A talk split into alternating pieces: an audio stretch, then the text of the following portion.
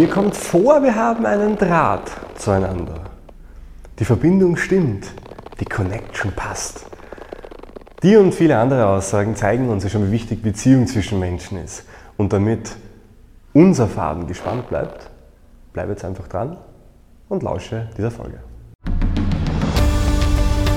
NLP lernen. Bring deine Kommunikation und dein Mindset auf ein neues Level und unterstütze auch andere, ihr Leben erfolgreich zu gestalten. Dein erfolgreicher Start ins NLP mit Mario Grabner. Schön, dass du auch in der zweiten Staffel wieder mit dabei bist. In der ersten Staffel ging es ja um das große Thema, was ist NLP überhaupt? Und auch das Mindset dahinter, also was haben sich die Gründer dabei gedacht, was waren die Intentionen davon und was sind so die wichtigsten Annahmen, Regeln, Glaubenssätze in diesem Modell. Ich hoffe, du hast dich da reingefunden. Ich hoffe, es war auch inspirierend für dich, weil genau das soll es ja sein, eine Inspiration, ein Funke, der entfacht wird und dann zu einem großen, großen Feuer wird, das dann in dir brennt. Heute und auch in den nächsten Folgen gehen wir in die Technik. Natürlich nicht nur in die Technik, natürlich ist auch ganz viel Mindset dabei, aber natürlich schon in die Umsetzung. Und zwar geht es jetzt in dieser Folge um das Thema Beziehung und Beziehungsaufbau und was das überhaupt bedeutet, in Beziehung miteinander zu gehen. Es gibt eine Handvoll menschlicher Grundbedürfnisse, psychologischer Grundbedürfnisse, die jeder von uns braucht. Und wahrscheinlich das Wichtigste sind andere Menschen. Gibt sogar Untersuchungen dazu, leider natürlich sehr tragische Untersuchungen, dass Babys, Kleinkinder ohne Beziehung, ohne Kontakt, ohne Körperkontakt gar nicht überlebensfähig sind. Und wenn wir uns das mal so überlegen, dann im metaphorischen Sinne ist es später genauso. Wir brauchen einfach andere Menschen.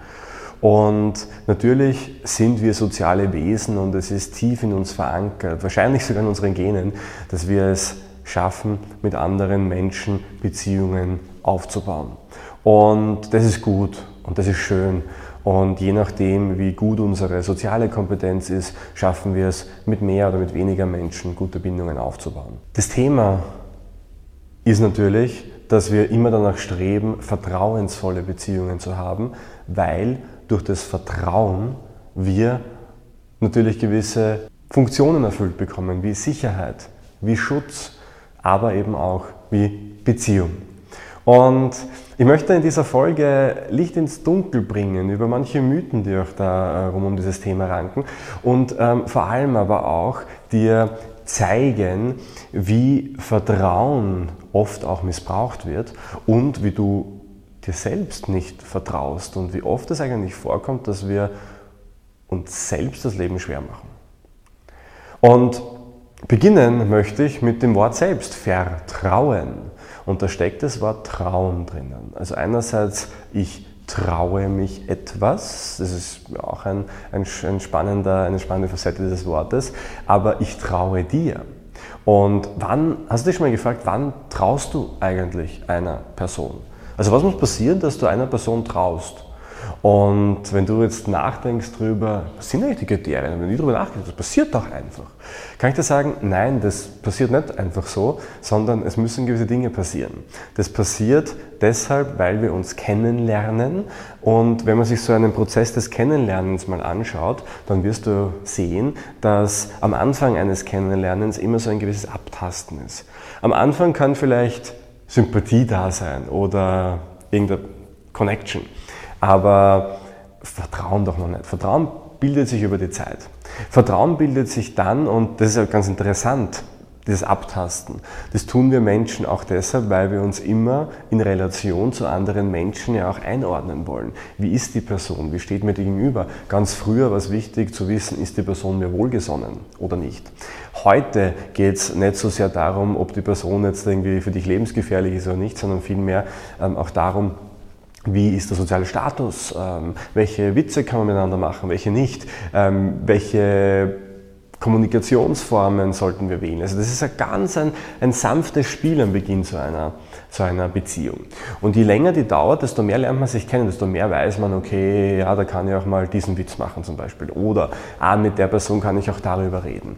Und dann bildet sich in gewisser Weise eine Erwartungshaltung Und diese Erwartungshaltung ist toll, weil ich weiß ganz genau, wenn ich mich mit dieser Person treffe, dann kommen da tolle Gespräche raus. Und ich weiß ganz genau, wenn ich die Person um zwei in der Früh anrufe, dann, naja, dann wird sie abheben. Hoffentlich. Ja. Und ich weiß ganz genau, dass diese Person so und so auf die Welt reagiert und dann versteht man irgendwann das Mindset und dann weiß man, okay, ähm, was sind so die gemeinsamen Gedankengänge und plötzlich wird es immer, immer, immer stärker und stärker und stärker. Im Endeffekt ist dieses Vertrauen nichts anderes, das man einer anderen Person gegenüberbringt, als eine Erwartungshaltung an eine andere Person, dass sie sich auch in Zukunft so verhalten wird, wie es in der Vergangenheit war. Im Umkehrschluss wirst du wahrscheinlich kaum einer Person vertrauen, die immer was anderes tut, als sie sagt. Oder umgekehrt, sagt, als sie tut. Ähm, weil, stell dir mal vor, die Person sagt, ich besuche dich heute am Nachmittag und kommt einfach nicht und meldet sich nicht. Das ist doch wenig vertrauensvoll, oder? Oder wenn die Person sagt, ähm, ich arbeite in Job X und dann kommst du drauf, der arbeitet im Job Y oder hat gar keinen Job. Ja? Das ist einfach so Sachen, da würde man sagen, das Vertrauen wurde verletzt. Auch diese Aussage kennt man ja. Und dieses Vertrauen ist aber ganz, ganz wichtig in einer Beziehung. Das heißt, was wir eigentlich machen, ist, wir setzen Zukunftserwartungen in eine andere Person und hoffen, dass es auch später noch so sein wird. Jetzt haben wir im, ja, in Vergangenheit und auch in anderen Formaten schon gehört, dass die dieses Vertrauen, das wir anderen gegenüberbringen, ja auch schwierig ist, was Manipulation betrifft, weil wenn wir uns so ähnlich sind, dann wollen wir uns ja auch quasi in Zukunft noch vertrauen. Das heißt, wir möchten, dass sich möglichst wenig ändert. Das heißt, Menschen werden immer versuchen, dich dort zu behalten, wo du gerade bist. Immer, immer, immer. Weil es gar nicht im Interesse des anderen liegt, dass du dich veränderst, weil dann kann sie dir nicht mehr vertrauen, die Person. Das heißt, für Manipulation ist es schlimm, weil du dich schwerer weiterentwickelst, wenn du das im Kontext von Menschen machst, denen du vertraust. Außer ihr habt beide eine Gemeinsamkeit der Weiterentwicklung, dann natürlich besteht in dieser gemeinsamen Weiterentwicklung das Vertrauen in die Beziehung. Das heißt, man muss auch immer schauen, in welcher Facette gestaltet sich es aus. Das ist gar nicht so einfach. Aber Menschen, wo du merkst, die sind eigentlich generell selbst sehr veränderungsresistent, wenn du auf die mit Veränderungen zugehst, wird da höchstwahrscheinlich sehr viel Widerstand kommen. Legen wir das Ganze jetzt mal auf deine eigene Beziehung zu dir selbst um die ist ja noch viel wichtiger als die zu anderen, weil nur wenn du eine gute Beziehung zu dir selbst hast, kannst du ja mit anderen gut umgehen. Und jetzt stell dir mal die Frage, kannst du dir selbst vertrauen? Traust du dem, was du selbst zu dir sagst? Also ich hoffe nicht, wenn du zu dir sagst, ich bin dumm, ja, ähm, so nebenbei, dass du das wirklich glaubst, das hoffe ich nicht, aber vielleicht tust du es. Aber noch viel schlimmer, welche Ziele hast du dir gesetzt? Welche Träume hast du? Welche Wünsche hast du dir gesetzt? Also gesagt, ähm, nächstes Jahr möchte ich das und das tun. Oder aber auch, ja, ähm, ab morgen werde ich anfangen abzunehmen und dann tust du es nicht. Oder heute sage ich ihm so richtig die Meinung. Oh, mache ich doch nicht. Ja? Und das alles führt dazu, dass das Vertrauen in dich selbst sinkt, weil worauf kann denn dann dein Unbewusstes oder du selbst noch vertrauen, wenn nichts von dem stimmt, was du ihm sagst? für selbst. Und da sind Menschen sehr grausam zu sich selbst oft, weil zu anderen Menschen etwas zu sagen, es dann nicht einzuhalten, ist sehr schwierig, weil der soziale Druck da ist. Ich möchte ja einerseits gefallen, aber ich möchte auch nicht, nicht vertrauenswürdig sein. Und aus dem Grund tun wir das auch oft nicht. Deshalb ist auch eine Strategie, anderen von den Plänen zu erzählen, wenn man es eher macht.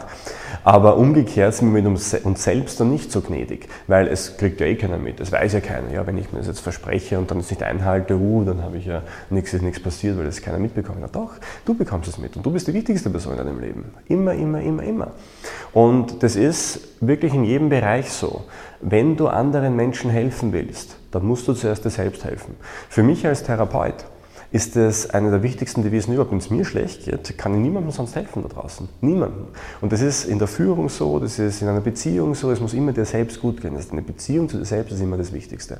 Das ist eigentlich der Hauptfaktor, warum viele Menschen leiden, weil sie sagen, und das ist ja auch ein Hauptcoaching-Thema, ah, ich habe kein Selbstvertrauen. Naja, ähm, oder mir fehlt ein Selbstvertrauen. Naja, wie ist das passiert? Und kann man das stärken? Ja, nämlich genau so kannst du es wieder stärken, indem du dir wieder selbst Dinge versprichst, die du auch wirklich einhältst. Und es können auch kleine Dinge sein, aber du musst es halt tun. Und das werden wir uns ähm, dann auch noch anschauen in der Folge oder in anderen Formaten.